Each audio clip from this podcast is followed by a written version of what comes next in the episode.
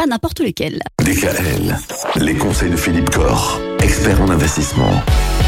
Philippe Cor, bonjour. Quel plaisir de vous retrouver encore une fois pour cette nouvelle semaine pleine de bons conseils. Votre cabinet de conseil se trouve à Mulhouse depuis 25 ans maintenant, GK Finance et Patrimoine. Et cette semaine, nous allons aborder encore euh, un bon moyen d'investir, c'est notamment l'immobilier. Alors euh, justement, est-ce que l'immobilier est toujours un bon placement aujourd'hui? Ah, la pierre, les Français adorent la pierre. ah oui, la pierre historiquement a toujours protégé dans les périodes de crise, donc c'est vrai que c'est quelque chose qui rassure. C'est un bien qui est concret, qui est visible, qui est palpable. Donc euh, voilà, on sait ce qu'on a, quoi. Hein Et c'est du solide. Et si on parle de l'investissement immobilier locatif, il a deux gros avantages c'est que d'une part, bah, il protège assez bien d'inflation, puisque normalement, quand on, achète pour louer, on a des loyers indexés, mhm. donc qui euh, suivent l'évolution du coût de la vie. Et le deuxième gros avantage, et qui est unique, c'est que c'est le seul investissement que l'on peut faire à crédit. Bah oui. C'est-à-dire qu'on a tout de suite quelque chose que l'on paye plus tard.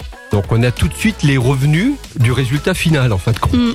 Quand on fait de l'épargne traditionnelle, on met de côté tous les mois un petit peu de sous, et c'est au final qu'on arrive à se constituer un capital qui va générer des revenus. Mm. Avec l'immobilier, on a tout de suite la finalité, c'est-à-dire l'appartement, qui génère des revenus sur la totalité de l'investissement, et on fait l'effort d'épargne après coup. Donc c'est vrai que ça c'est réservé à l'immobilier et c'est donc un très bel outil pour créer du patrimoine si on a une capacité de remboursement, une capacité d'épargne. Il faut bien faire attention euh, de, de l'endroit où l'on investit. il est clair que lorsqu'on fait un investissement locatif, il faut que le bassin d'emploi, que la demande locative soit réelle, qu'elle existe. Il faut surtout faire attention à une autre petite chose, c'est que quand on achète, quand on fait un investissement immobilier, on a tendance à vouloir toujours le payer le plus vite possible. Mhm. Euh, et souvent le banquier vous dit, bah attendez, si vous empruntez sur un peu moins long, euh, vous aurez un taux de crédit meilleur. En fin de compte, il faut savoir que quand on investit dans l'immobilier locatif, comme c'est le seul placement que l'on peut faire à crédit, la durée du prêt est un atout. Je m'explique.